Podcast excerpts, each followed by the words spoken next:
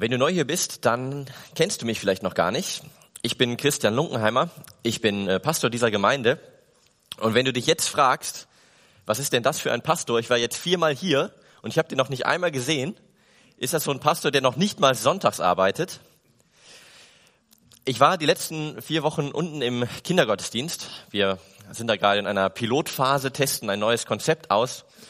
Und da war ich mit dabei und hatte großen Spaß. Es hat richtig Spaß gemacht. Die Rückmeldungen von den Kindern sind auch richtig positiv und jetzt bald überlegen wir, wie es da weitergehen kann.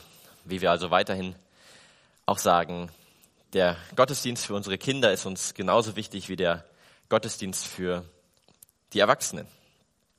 Deswegen kennst du mich vielleicht noch nicht. Ich bin Christian Unkenheimer und wenn ich gerade nicht arbeite, dann schaue ich auch gerne Filme. Nun ist das normalerweise so, dass bei Filmen gibt es immer was Gutes und was Schlechtes dazu, aber die meisten Filme haben so einen Satz, eine Idee, die hängen bleibt. Zum Beispiel letztens habe ich noch mal den Film Juno gesehen. Wer kennt den Film Juno, Schwanger na und? Das ist eine Teenie-Komödie. Muss man auch nicht unbedingt kennen. Geschichte in Kurzform geht ungefähr so. Ein Teenager wird schwanger. Und dann stellt sich die Frage, was tun? Sie geht zu einer Klinik, die Abtreibungen anbietet und stellt fest, das ist nicht der Weg, den ich gehen möchte. Und sie lebt mit ihrem Vater und ihrer Stiefmutter zusammen. Die Eltern sind geschieden, leben in einer nicht so optimalen Gegend. Will man da wirklich ein Kind bekommen? Sie entscheidet sich, das Kind zu kriegen und dann zur Adoption freizugeben. Und sie trifft sich mit einem Pärchen und dieses Pärchen, naja, sie findet heraus, dass dieses Pärchen Probleme in ihrer Beziehung hat. Und dann schaut sie sich die Beziehung zu ihrem Freund an, wenn man das überhaupt so nennen kann. Und wenn man sich das anguckt, dann ist das auch ein Desaster.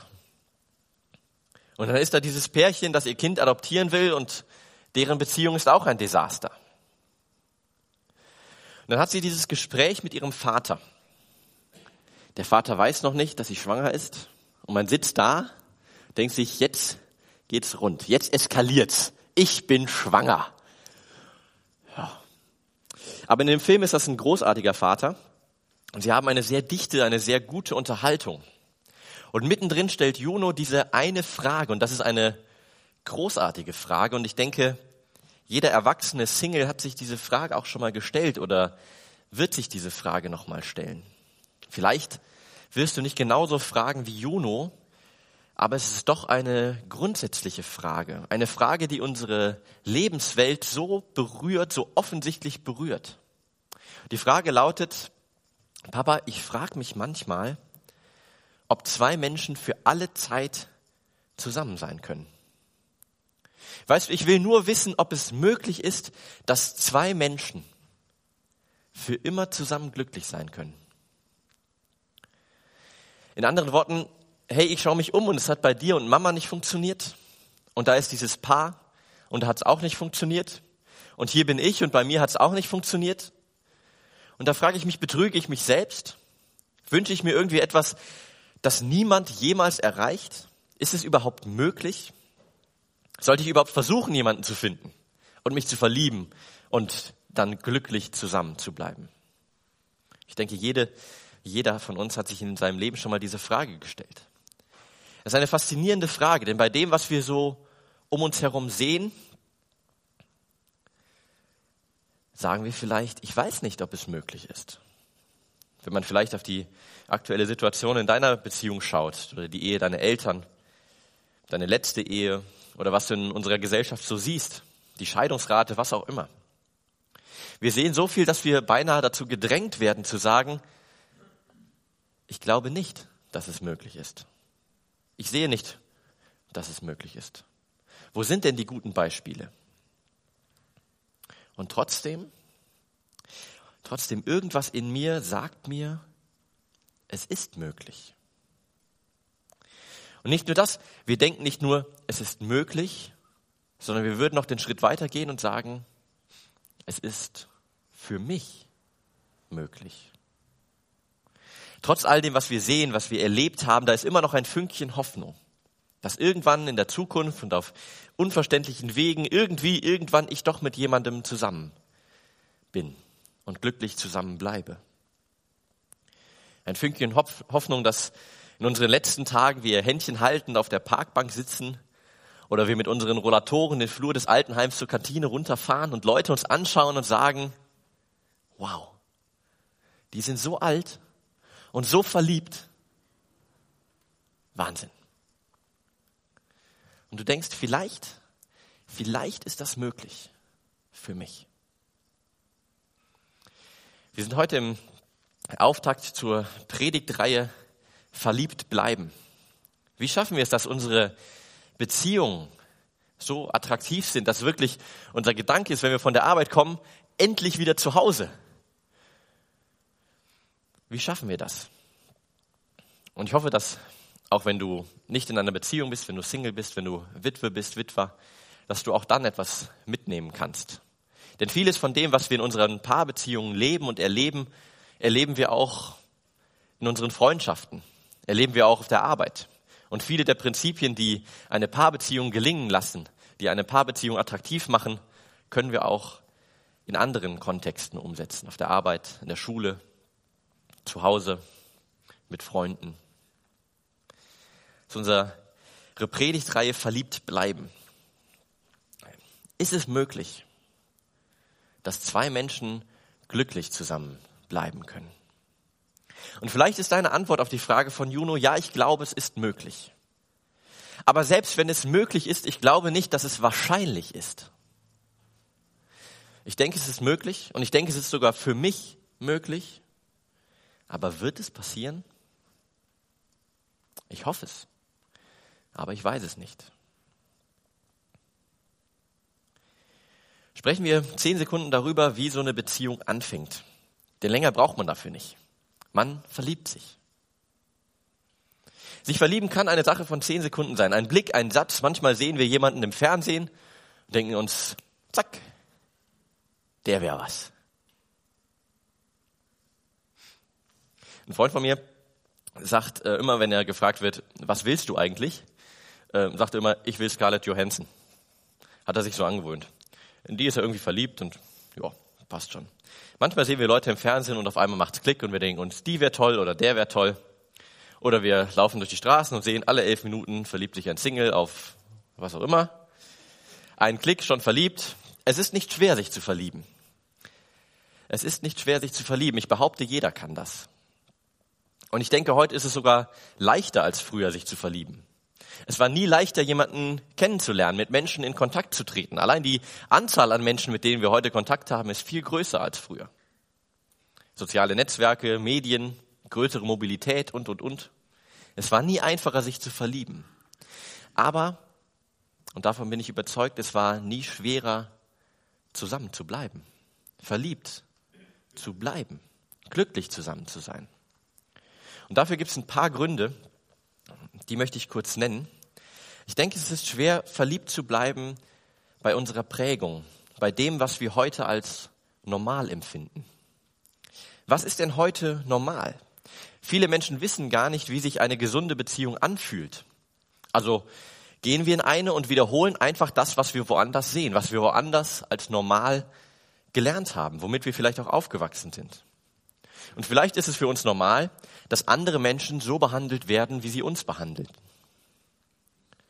Wie man in den Wald hineinruft, so schallt es heraus.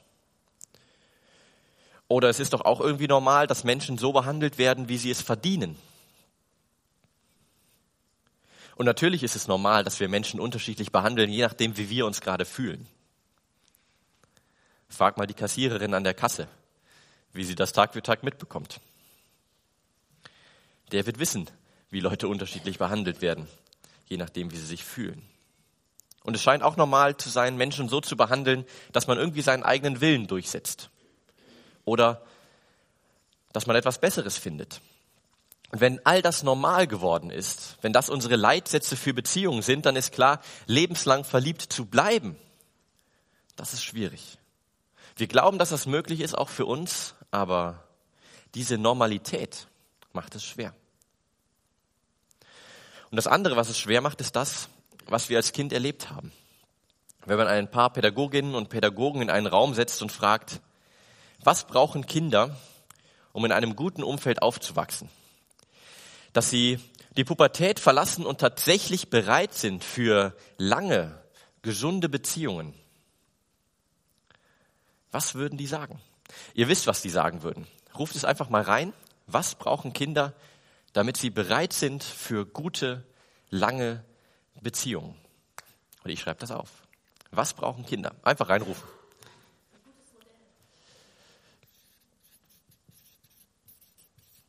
Mhm. Grundvertrauen, ja.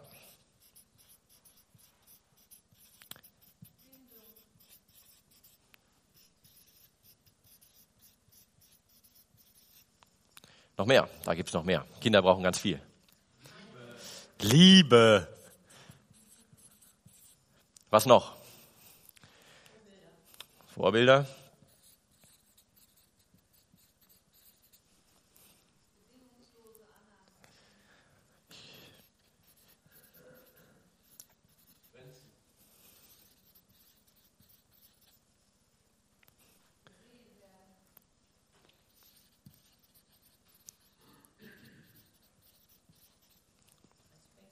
Respekt.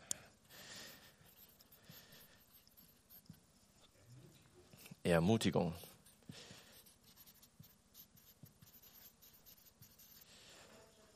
Wertschätzung.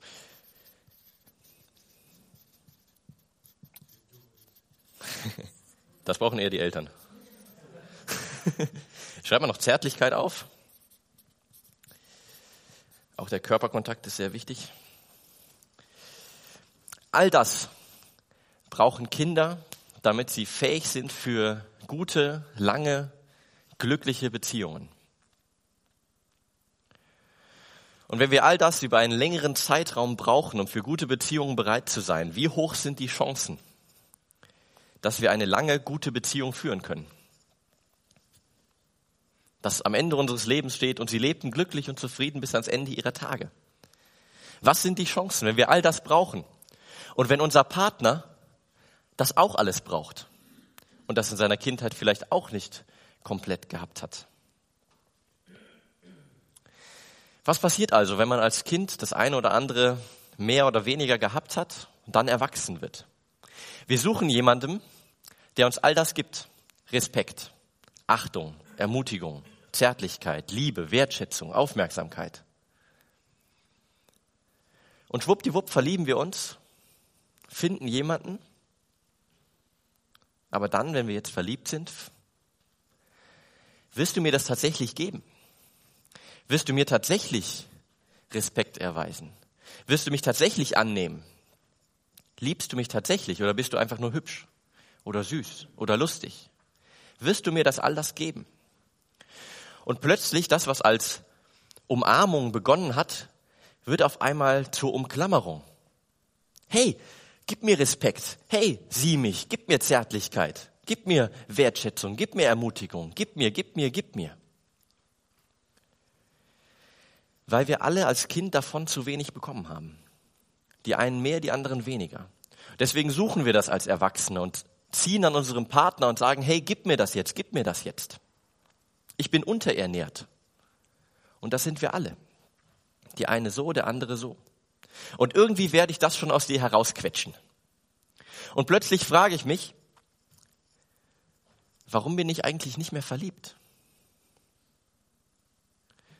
Vielleicht, weil niemand gerne mit einer Zitrone verheiratet ist, aus der man alles herausquetscht.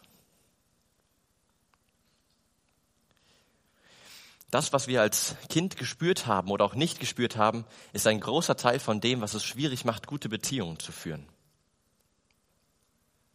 weil wir das als Kind vielleicht nicht oder nicht vollständig bekommen haben. Und hier ist eine erschreckende Statistik. 40 Prozent der Kinder in der westlichen Welt werden von einer alleinstehenden Mutter geboren. 40 Prozent. Das ist erstmal kein Drama, aber bei manchen von ihnen wird es nie eine stabile Beziehung geben, an der sie sich orientieren können. Stichwort Vorbilder. Und ich möchte heute auch nicht über Scheidung reden, über alleinerziehende Väter oder Mütter. Nur wenn es all das braucht, um gute Beziehungen führen zu können, dann ist das eine Statistik, die uns sagt, es wird noch mehr Menschen geben, die damit noch größere Probleme haben werden, die emotional unterernährt sind, die keine Vorbilder haben.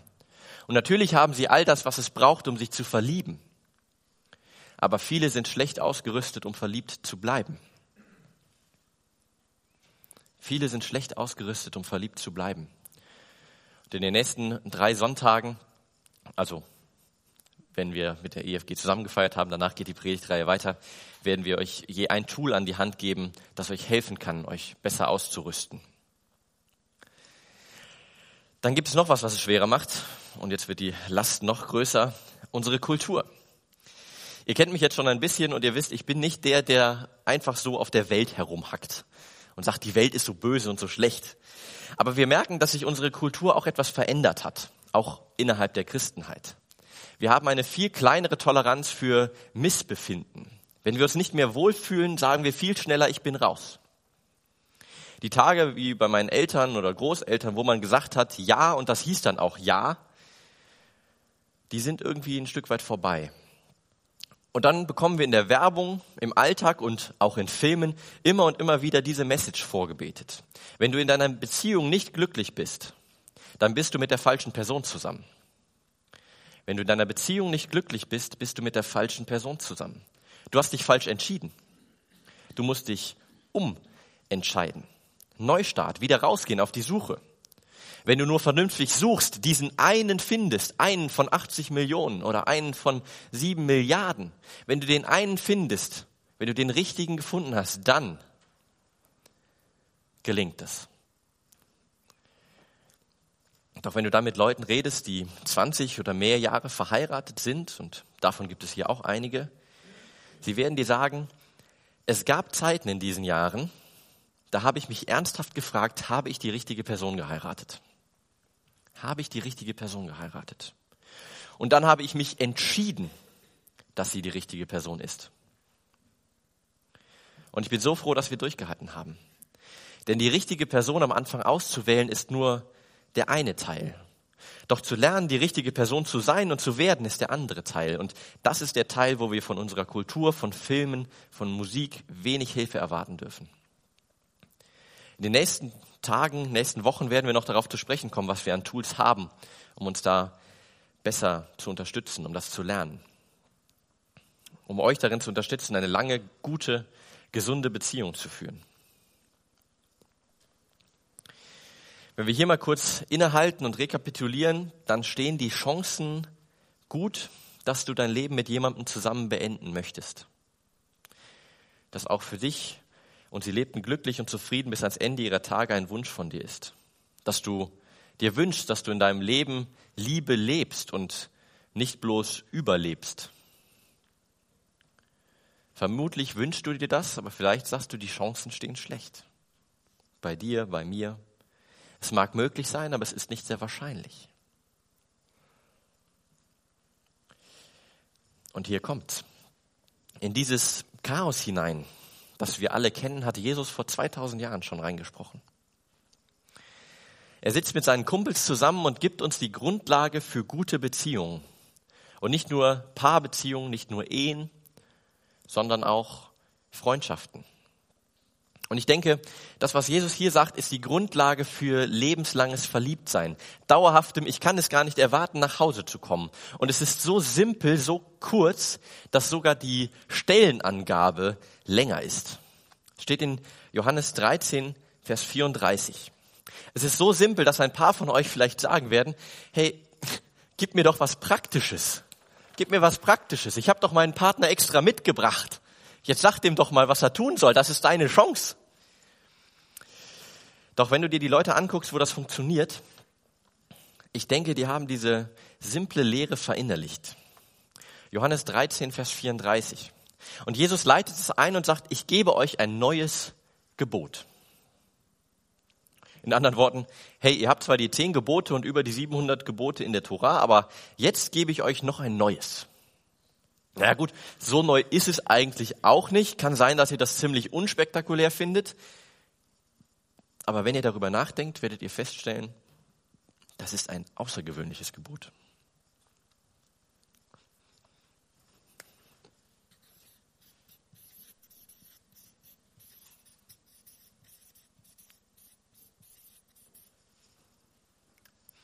Liebt einander, Liebt einander. Nun ist das immer etwas schwierig. Wie will man denn jemanden auffordern, jemandem gebieten zu lieben? Das kann man doch nicht verordnen. Wie will ich denn jemandem befehlen oder empfehlen, was er fühlen soll? Das kann man nicht verorten. Kann man doch, wenn man Liebe weniger als Gefühl und mehr als Verb versteht. Man nehme das, was wir als Gefühl kennen und dann immer als Nomen benutzen, Liebe, und macht das zu einem Verb, wie es in der Grundschule heißt, einem Tu-Wort. Liebt einander. Wir kennen Liebe oft nur als Gefühl und sagen dann, ich liebe X oder Y nicht mehr. Was wir damit sagen ist, ich fühle es nicht. Worauf Jesus vielleicht antworten würde, und ich glaube, Jesus wäre in dem Punkt gar nicht mal so der super Paarberater.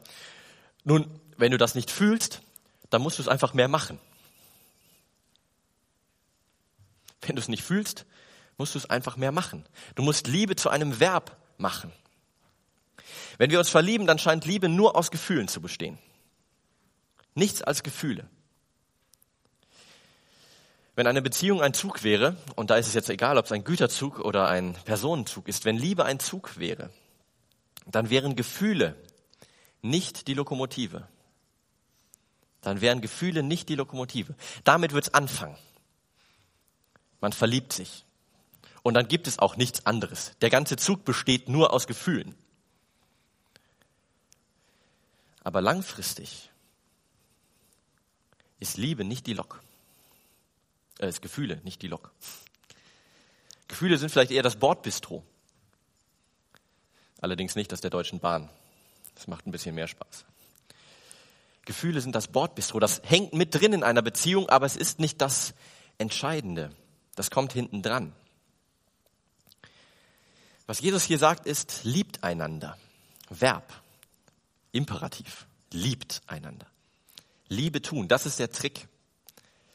Und wenn ihr aktiv einander liebt, wenn ihr die Liebe als Verb zur Lokomotive macht, dann bewegt sich das Bordbistro auch schneller. Die Gefühle werden entfacht, die Flamme entzündet sich wieder, bereichert das Miteinander. Also liebt einander. Das ist die Lok, das ist der Motor. Aber hier hört Jesus nicht auf. Es geht noch weiter. Er sagt, liebt einander,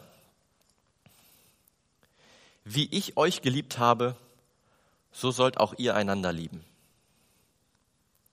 Wie ich euch geliebt habe, so sollt auch ihr einander lieben.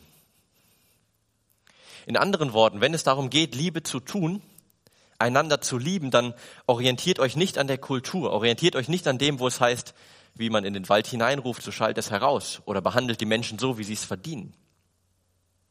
Orientiert euch auch nicht notwendigerweise an euren Eltern. Vielleicht haben sie die Liebe überlebt, aber vielleicht haben sie jetzt auch zwei Küchen und der Vater fährt lieber mit dem Hund in Urlaub. Nicht unbedingt, aber es gibt natürlich auch gute Vorbilder. Aber oft sehen wir etwas, von dem wir sagen, das will ich nicht. Und dann sollten wir auch nicht von ihnen lernen, was lieben heißt. Ich weiß nicht, wer für dich da ein Vorbild ist für Liebe. Aber Jesus sagt hier, wenn du darüber nachdenkst, was lieben heißt, nimm dir an mir ein Beispiel. Ich will dir zeigen, wie man liebt, ein Leben lang. Jahre später geht Paulus hin, nimmt diese Idee und sagt es auf eine andere Weise. Eine Weise, die Christen in große Schwierigkeiten gebracht hat. Paulus nutzt ein Wort, das uns nicht so ganz zugänglich ist. Aber es ist im Grunde das Gleiche und sagt das, was Jesus mit liebt einander gemeint hat. Paulus sagt es so in Epheser 5.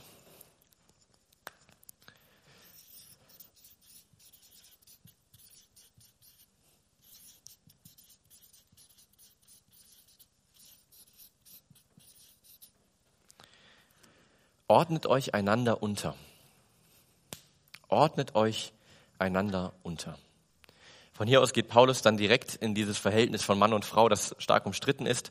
Da gehen wir heute nicht drauf ein. Aber das hier, ordnet euch einander unter, ist der Startpunkt für jede Beziehung. Wechselseitige Unterordnung. Und das meint, meine Frau heißt Carmen. Hey, Carmen, in meiner Beziehung, in unserer Beziehung hast du Priorität. Und sie sagt, nein, Christian, du hast Priorität. Und ich sage, nein, du hast Priorität. Und sie sagt, nein, du hast Priorität. Das heißt, wir hätten die ganze Zeit in unserer Beziehung einen riesigen Streit darüber, wer jetzt eigentlich gerade die Priorität hat. Ich wünschte, es wäre bei uns so. Aber auch das können wir noch lernen. Das ist wechselseitige Unterordnung. Ich wünschte, das hätten wir in mehr Beziehungen. In unserer Beziehung bist du die Priorität. Nein, du bist die Priorität. Ich weiß nicht, ob du das schon mal gesehen hast in einer Ehe, in einer Beziehung. Aber wenn du es siehst, wow. Es ist selten wohl auch, weil es so herausfordernd ist. Vielleicht auch Angst macht. Eine oder einer muss den ersten Schritt machen. Einer, eine muss sagen, weißt du was, du bist die Nummer eins in unserer Beziehung. Auch wenn du mich nicht zur Nummer eins machst. Und das ist herausfordernd. Aber wenn zwei Leute das schaffen, dann ist die Liebe ein Verb. Da wird sich geliebt. Und es ist selten. Wenige von uns haben das schon gesehen, aber wenn wir es sehen, dann sagen wir, das will ich auch. Paulus sagt, das ist es, worüber Jesus hier redet. Wechselseitige Unterordnung. Du gehst zuerst, nein, du gehst zuerst, nein, du gehst zuerst. Vielleicht steht ihr vor der Tür und werdet nie ins Innere gelangen, weil er die ganze Zeit sagt, bitte nach ihnen, bitte nach ihnen. Wechselseitige Unterordnung. Wir werden in den nächsten Wochen noch weiter darüber sprechen, auch wie das praktisch geht, aber das ist der Start. Liebt einander. Ein Verb, Imperativ. Und praktischer noch von Paulus, ordnet euch einander unter. Das ist eine Entscheidung, die du triffst. Ich mache dich zur Nummer eins, auch wenn du mich vielleicht nicht zur Nummer eins machst. Das ist eine Entscheidung, die du triffst, die ich treffe. Unabhängig davon, was ich habe, was ich in die Beziehung eingebracht habe, mit wem ich verwandt bin, ob ich ein Von und Schuh im Namen trage, wie viel ich verdiene, was auch immer, ich ordne mich dir unter. Und du ordnest dich mir unter. Kommen wir zurück zu Juno und ihrer Frage. Ist es möglich, dass zwei Menschen für immer zusammen glücklich sind? Und die Antwort ist ja. Aber es geschieht nicht, indem du dich am Anfang so richtig Hals über Kopf, so richtig bombastisch verliebst und denkst, das ist der Richtige. Das ist nicht der Schlüssel zu lebenslanger Liebe. Der Schlüssel ist, dass wir Liebe zu einem Verb machen. Du verliebst dich und klar, wen du als Partner wählst, ist wichtig. Aber dann geht's erst los. Verliebt bleiben tust du, wenn du lernst, wenn deine Partnerin lernt, wenn dein Partner lernt, wie wechselseitige Unterordnung funktioniert. Und zwar Tag für Tag. Das funktioniert nicht, weil dich am Anfang die richtige Riesenwelle an Gefühlen überschwappt hat, sondern indem du dich jeden Tag entscheidest, heute ist sie Nummer eins, heute ist sie Nummer eins, heute ist er Nummer eins. Der Punkt ist, die Antwort zu Jonos Frage ist ja, aber es hängt nicht daran, dass du den richtigen wählst, sondern dass ihr das ernst nehmt. Liebt einander, ordnet euch einander unter. Immer wieder du zuerst, du zuerst, nein, du zuerst. Und das ist etwas ganz anderes als das, was wir in vielen Liebesliedern hören. Ich habe neulich Radio gehört und da habe ich 80 äh, Millionen von Max Kiesinger gehört. Ist ein ganz cooles Lied, aber der Text ist eher eine Katastrophe. Der Text lautet, du sagtest Hi und mir fehlten die Worte. War alles anders mit einem Augenblick. Ich war nie gut in Wahrscheinlichkeitsrechnung, aber das hier habe sogar ich kapiert. Die Chance, dass wir beide uns treffen, ging gegen Null und doch stehen wir jetzt hier. So weit gekommen, so viel gesehen, so viel passiert, dass wir nicht verstehen. Ich weiß nicht, doch ich frage es mich schon, wie hast du mich gefunden? Einer von 80 Millionen. Einer von 80 Millionen. Das Lied ist ganz cool, aber dieses Konzept ist gut für Lieder und Filme. Aber es ist nicht das echte Leben. Es ist nicht das echte Leben. Unsere Beziehung gelingt nicht, wenn wir aus 80 Millionen den richtigen auswählen oder die richtige auswählen. Damit fängt es vielleicht an, mit einer Gefühlswelle. Aber verliebt bleiben tut man so nicht. Weißt du, warum Liebesfilme immer so kurz sind? Weil wenn sie auch nur ein bisschen länger dauern würden, wäre da die nächste Herausforderung zu bewältigen. Und die nächste Herausforderung und die nächste Herausforderung. Und ehe du dich versiehst, hättest du sechs Staffeln geguckt. Also beeilen Sie sich lieber ein bisschen mit dem Film und beenden den Film, solange noch alles gut ist. Solange diese Gefühlswelle noch am Schwappen ist. Weil danach erst die Arbeit anfängt, die aber Spaß macht. Die uns am Ende zu diesem Bild bringt, dass man mit den Rollatoren im Altenheim zur Kantine pilgert.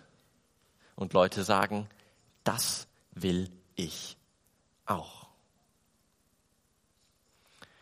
Also sollten wir nicht von Filmen lernen, wie Liebe funktioniert, was Liebe heißt. Versteht mich nicht falsch, sich zu verlieben ist eine großartige Sache. Es ist relativ leicht, aber verliebt zu bleiben ist eher sowas wie ein Marathon. Aber die Antwort auf Jonas Frage ist trotzdem ja. Es ist möglich, dass Menschen ein Leben lang glücklich zusammenbleiben. Hier kommt das, was wir in den nächsten Wochen vorhaben. Nächste Woche feiern wir mit den Baptisten zusammen Gottesdienst und danach die Woche geht unsere Predigtreihe weiter. Verliebt bleiben. Da wird es dann konkret. Was heißt das denn, wechselseitige Unterordnung? Was heißt, liebt einander? Und ihr habt jeder einen Zettel mit einem Bibeltext und Fragen bei eurem Sitz gefunden. Und das ist der Bibeltext für die nächste Predigt. Und das ist ein Text, der ist so reichhaltig, so tief, dass ich damit ungern einen Kaltstart hinlegen möchte. Also bitte ich euch, dass ihr euch auch darauf vorbereitet. Ich finde es klasse, wenn ihr den Zettel mitnehmt und in diesen zwei Wochen immer mal wieder draufschaut. Vielleicht lest ihr den Zettel jeden Tag und lest ihn und lest ihn und lasst den Text wirken. dann stellt ihr euch selbst die Fragen, die da draufstehen. Wie würde das in meiner Beziehung aussehen? Und wenn du gerade Single bist, kannst du dich fragen, wie sollte das aussehen in einer zukünftigen Beziehung oder auch wie sollte das aussehen in der Gemeinde? Wie sollte das aussehen in meinen Freundschaften? Wie sollte das aussehen in der Beziehung zu meinen Eltern? Und wenn du jetzt hier bist und mit Kirche und Co. nicht so viel am Hut hast, wenn du vielleicht mitgeschleift wurdest, weil du gehört hast, dass wir tollen Kaffee haben, oder du einfach total genervt bist von deiner Nachbarin, die dich wieder und wieder und wieder und wieder einlädt, schön, dass du da bist. Und ich bitte dich, versuch's einmal. Tu mir einen Gefallen, tu dir einen Gefallen und mach eine Woche einfach mal mit. Nimm diesen Zettel und lies ihn. Auch wenn du nicht vorhast, beim nächsten Gottesdienst wiederzukommen. Mach einfach mal mit und lies diesen Text jeden Tag. Ich meine, wenn es Jesus nicht gibt, dann hast du auch nichts zu verlieren. Dann kann dir das auch nicht wehtun. Und ich bin überzeugt, es wird dir sicher mehr helfen als das, was du sonst morgens liest. Wenn du bist wie ich, liegst du vielleicht im Bett und liest die WhatsApps und die Nachrichten und am Ende denkst du mir so, hm, war jetzt nicht so der Bringer. Es wird auf jeden Fall besser sein als das. Nimm den Zettel, tu ihn dir in den Portemonnaie und immer beim Einkaufen oder morgens lass es auf dich wirken. Und du wirst vielleicht verstehen, warum einige von uns so hartnäckig daran arbeiten, dir von Gott zu erzählen, dir diesen Gott nahe zu bringen. Denn es gibt keinen besseren Text, den du lesen könntest, um eine Ahnung von Gottes Liebe für dich zu bekommen und wie, dieses, wie diese Liebe auch deine Paarbeziehung verändern kann. Der Startschuss für unsere Predigtreihe Verliebt bleiben ist Liebe zu einem Verb machen. Liebt einander, ordnet euch einander unter. Du setzt die andere, den anderen an erste Stelle. Und darauf werden wir aufbauen. Also lade ich dich ein, den Zettel mitzunehmen, ihn immer wieder zu lesen und dann in zwei Wochen wieder hier vorbereitet mit mir weiterzugraben. Wie das in unserem Leben aussehen kann. Wie wir es schaffen, lebenslang verliebt zu bleiben. Am Ende auf der Parkbank sitzen, Händchen haltend, wie wir es schaffen, besser ausgerüstet in die Liebe zu starten, wie wir es schaffen, uns nicht nur zu verlieben, sondern verliebt zu bleiben. Amen.